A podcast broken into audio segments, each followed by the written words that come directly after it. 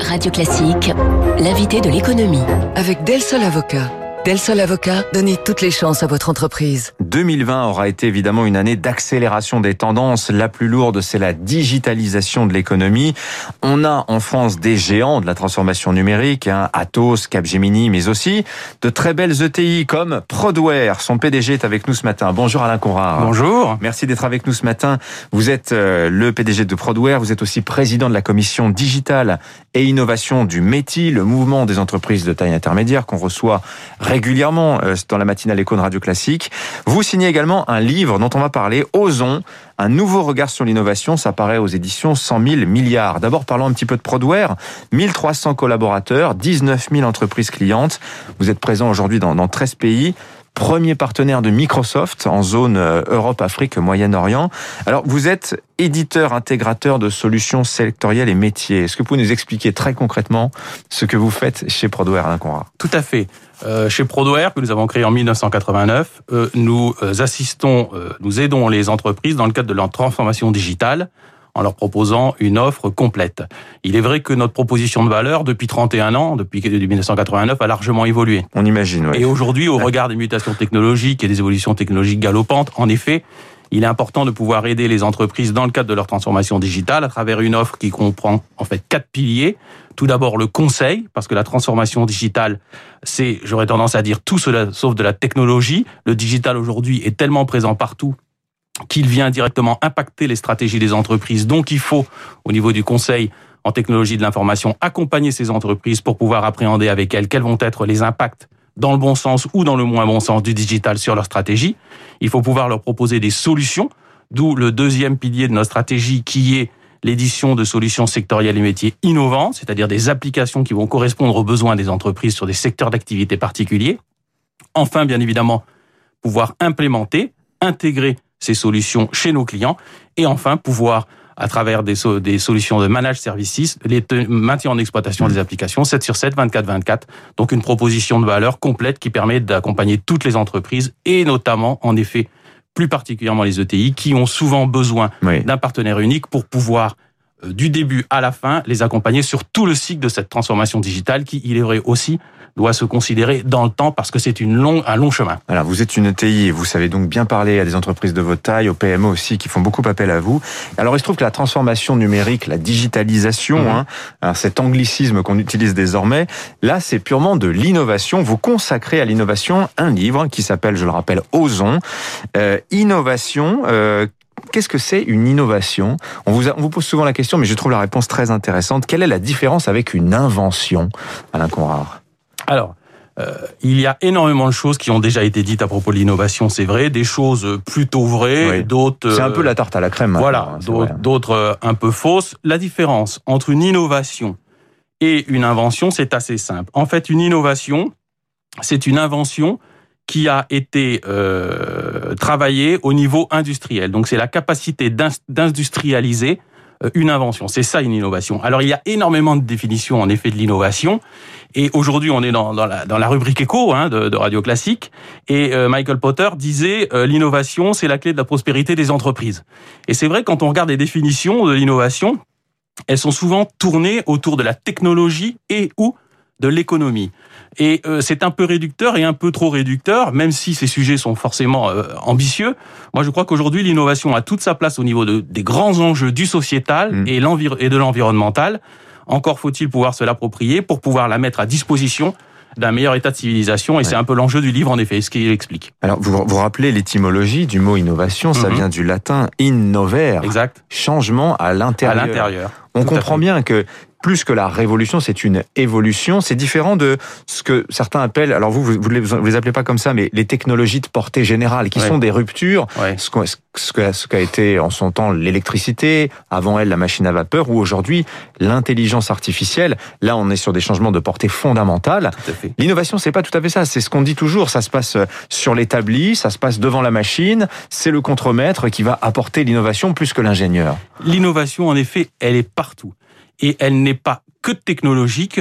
L'innovation, en fait, c'est quelque chose qui va euh, constituer un changement plus ou moins majeur. Donc on a des innovations continues en effet, qui vont permettre à des choses d'évoluer. Prenons un exemple simple, compréhensible pour tout le monde. Le téléviseur, on passe du gros carré à l'écran plat. Donc ce sont des évolutions lentes, prédictives et vous avez des évolutions qui sont beaucoup plus fortes, des innovations dites de rupture qui elles sont un vrai jaillissement vers le futur qui en fait impact, entraînent un vrai changement générationnel, civilisationnel mhm. et qui sont en effet comme vous l'avez dit plutôt liés à euh, de la création de nouvelles matières, de matières premières, donc euh, électricité, charbon, etc., nucléaire, euh, ou de la domestication de matières premières, la machine à vapeur par exemple. Et en effet, souvent on associe innovation à rupture, mais ce n'est pas toujours une rupture et il faut bien le prendre en compte parce que si on veut profiter de l'innovation, il ne faut pas considérer l'innovation comme quelque chose qui va forcément déstabiliser les choses et donc changer des acquis faire peur aux gens.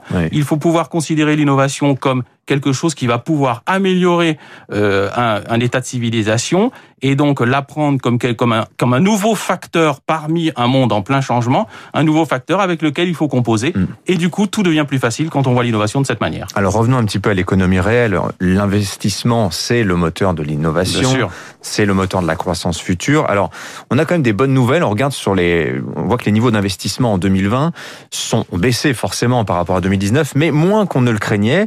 En revanche, pour cette année 2021, il y a beaucoup d'inquiétudes, puisque tout ça va être très lié euh, au rythme d'extinction des aides de l'État. On voit qu'il y a quand même une tendance en Europe, en France, à dire le quoi qu'il en coûte, au bout d'un moment, ça doit s'arrêter il y, a, ce risque que si c'est trop brutal, que si c'est trop rapide, euh, les chefs d'entreprise se tétanisent et stoppent totalement l'investissement. C'est un vrai sujet pour vous chez Prodware puisque vous travaillez sur ces budgets. Bien sûr, tout à fait. Alors c'est un vrai sujet. Euh, Madame Lagarde l'a rappelé il y a quelques semaines, hein, bien évidemment. Euh, L'argent n'est pas gratuit. Il faudra à un moment donné rembourser ses dettes. Euh, maintenant, moi, je pense que euh, le politique, au sens large du terme, est tout à fait conscient que euh, ça pourra pas se faire en un jour. Et il va falloir, comme à l'habitude, adapter euh, des plans à des situations avec des reprises dont on ne connaît pas encore, faut-il bien l'avouer, euh, le, le, le, le, rythme et le niveau. Donc, euh, moi, je ne suis pas, même s'il faut rester bien évidemment extrêmement vigilant par rapport à notamment des secteurs d'activité en grande souffrance, qui ont souffert et d'autres qui risquent de souffrir, je, je suis assez assez euh, assez euh, optimiste. Vous prenez les derniers euh, résultats du baromètre euh, du METI qui a été fait avec EY et Apax pas plus tard qu'en septembre. 71% des patrons d'entreprise disent qu'ils vont, au regard de cette crise, continuer à accélérer leurs investissements au niveau du digital parce qu'ils sont vraiment créateurs de valeur. Donc aujourd'hui, en effet, il faut être vigilant, mais je crois que la digitalisation, comme on l'a dit depuis tout à l'heure, euh, c'est aussi la capacité à pouvoir faire évoluer un modèle, un business model, à trouver de nouveaux marchés. Et je crois que ça peut être vraiment un élément majeur, constitutif au premier plan du plan de relance. Et euh, il faut travailler tous à ce niveau-là pour pouvoir, au niveau national et européen notamment, essayer, dans le cadre d'une volonté de souveraineté économique recherchée, essayer de regarder comment on peut faire avec des acteurs français et ou européens euh, ce que font par ailleurs aussi les Asiatiques et les Américains sur leur propre marché. Alain Conrard, PDG de Prodware avec nous ce matin. Il y a aussi un gros sujet en ce moment et qui vous intéresse au premier chapitre, c'est le risque cyber. Il y a une mmh. multiplication des attaques depuis l'an dernier, quatre fois plus qu'en 2019, rien que pour les ransomware, hein, les rançongiciels, disait récemment euh, l'ANSI, l'Agence nationale mmh. de sécurité des systèmes informatiques. Le problème, c'est que avec la digitalisation, avec le télétravail, on multiplie en ce moment les portes d'entrée. Il faudrait tout surveiller, c'est très compliqué. Hein. C'est extrêmement compliqué euh, et ça touche à la fois de l'acculturation, de la sensibilisation de l'utilisateur mhm. et euh, des aspects technologiques. Et vous soulignez un point, monsieur, c'est que en effet, aujourd'hui, le télétravail, c'est l'ouverture des points d'entrée nouveaux que les DSI ou les responsables des sécurités dans les entreprises euh, n'avaient pas pour habitude de maîtriser ou maîtriser moins. Donc aujourd'hui, chez Prodware, il ne se passe pas une journée sans qu'un client malheureusement, nous appelle affolé, encore ce matin, avant cette émission, en nous disant qu'il est victime d'une attaque et qu'est-ce qu'il peut faire. Donc c'est un sujet qui est euh, de, de, de priorité euh, majeure euh, au niveau des entreprises et il faut travailler sur ces deux axes, sur la mise en place de dispositifs technologiques qui permettent de mieux prendre en compte ce type hmm. de risque, mais aussi par l'utilisateur. Vous avez été victime d'une attaque, vous, chez Prodware, parce qu'on voit que les hackers prennent un malin plaisir à s'en prendre aux firmes de cybersécurité, aux firmes qui font de la technologie numérique comme vous.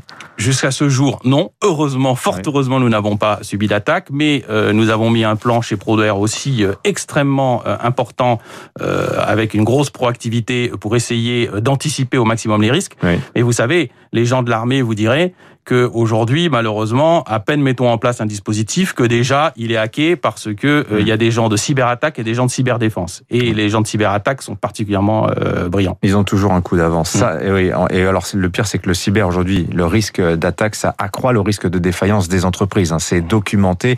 Donc, si on peut donner un conseil, c'est d'abord de s'assurer. Et j'ai une dernière question pour vous. Est-ce qu'il faut payer ou ne jamais payer? Sur la question de la, officiellement, la doctrine, c'est ne jamais payer. C'est plus compliqué que ça dans la réalité, euh, Alain Conrad. Bien évidemment que c'est plus compliqué que ça. Moi, ma position, elle est en effet aussi euh, drastique, c'est-à-dire je pense qu'il ne faut jamais payer.